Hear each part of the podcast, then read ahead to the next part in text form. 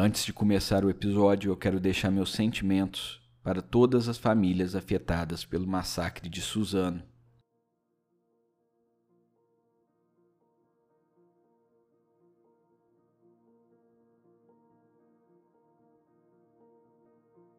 Hoje eu só tenho um recado.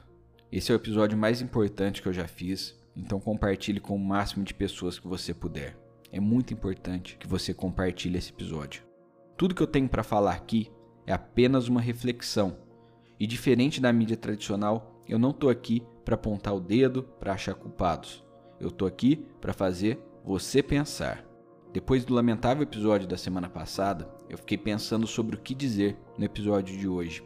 Eu não vou falar sobre bullying, nem sobre a importância dos psicólogos na escola, nem da importância de ter uma família estruturada. Você provavelmente já leu exaustivamente sobre esses assuntos durante essa semana. Então, eu vou falar sobre um assunto diferente, que eu pelo menos não vi ninguém falando, que é sobre a importância de se expressar. Eu quero que você pare e pense em todas as vezes que você se expressou e foi ridicularizado, ignorado, incompreendido, rejeitado ou injustiçado. E eu quero que você pense em todas as vezes que você pensou em se expressar, mas teve medo. Agora eu quero propor um exercício ainda mais difícil. Eu quero que você pense em todas as vezes que você ignorou, ridicularizou ou rejeitou alguém que estava se expressando.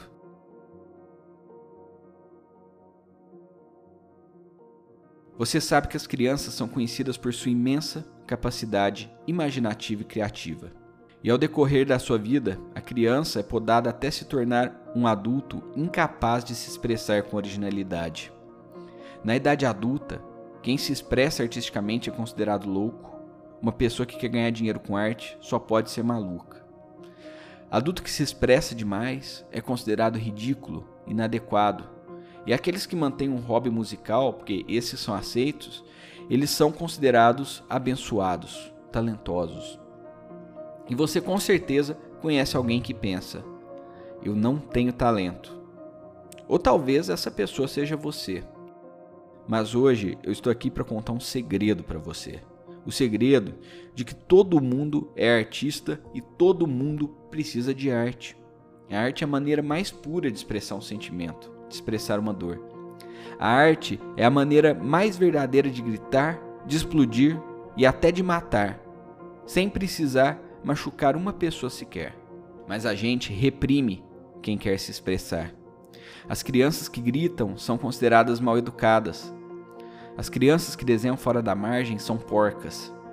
Quem mexe com arte é considerado um vagabundo, uma pessoa sem perspectiva.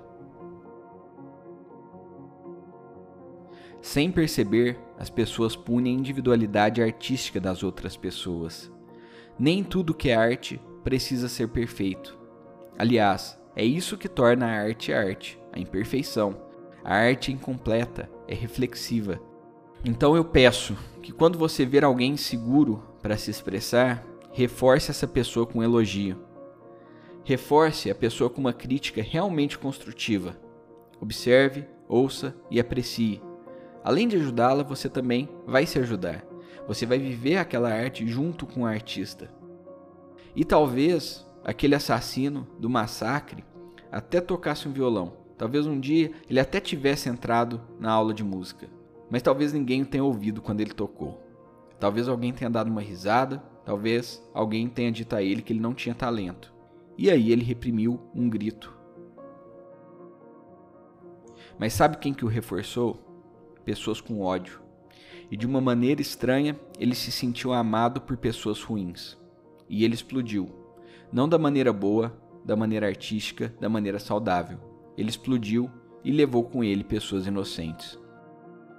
Eu tinha falado lá no começo que esse episódio não era sobre bullying, mas talvez seja sim. Reprimir a expressão de alguém talvez seja a maneira mais inconsciente de bullying. Então vamos ficar atentos a isso. Vamos reforçar, vamos elogiar as pessoas, fazer de tudo para que este mundo seja melhor. Até a próxima semana.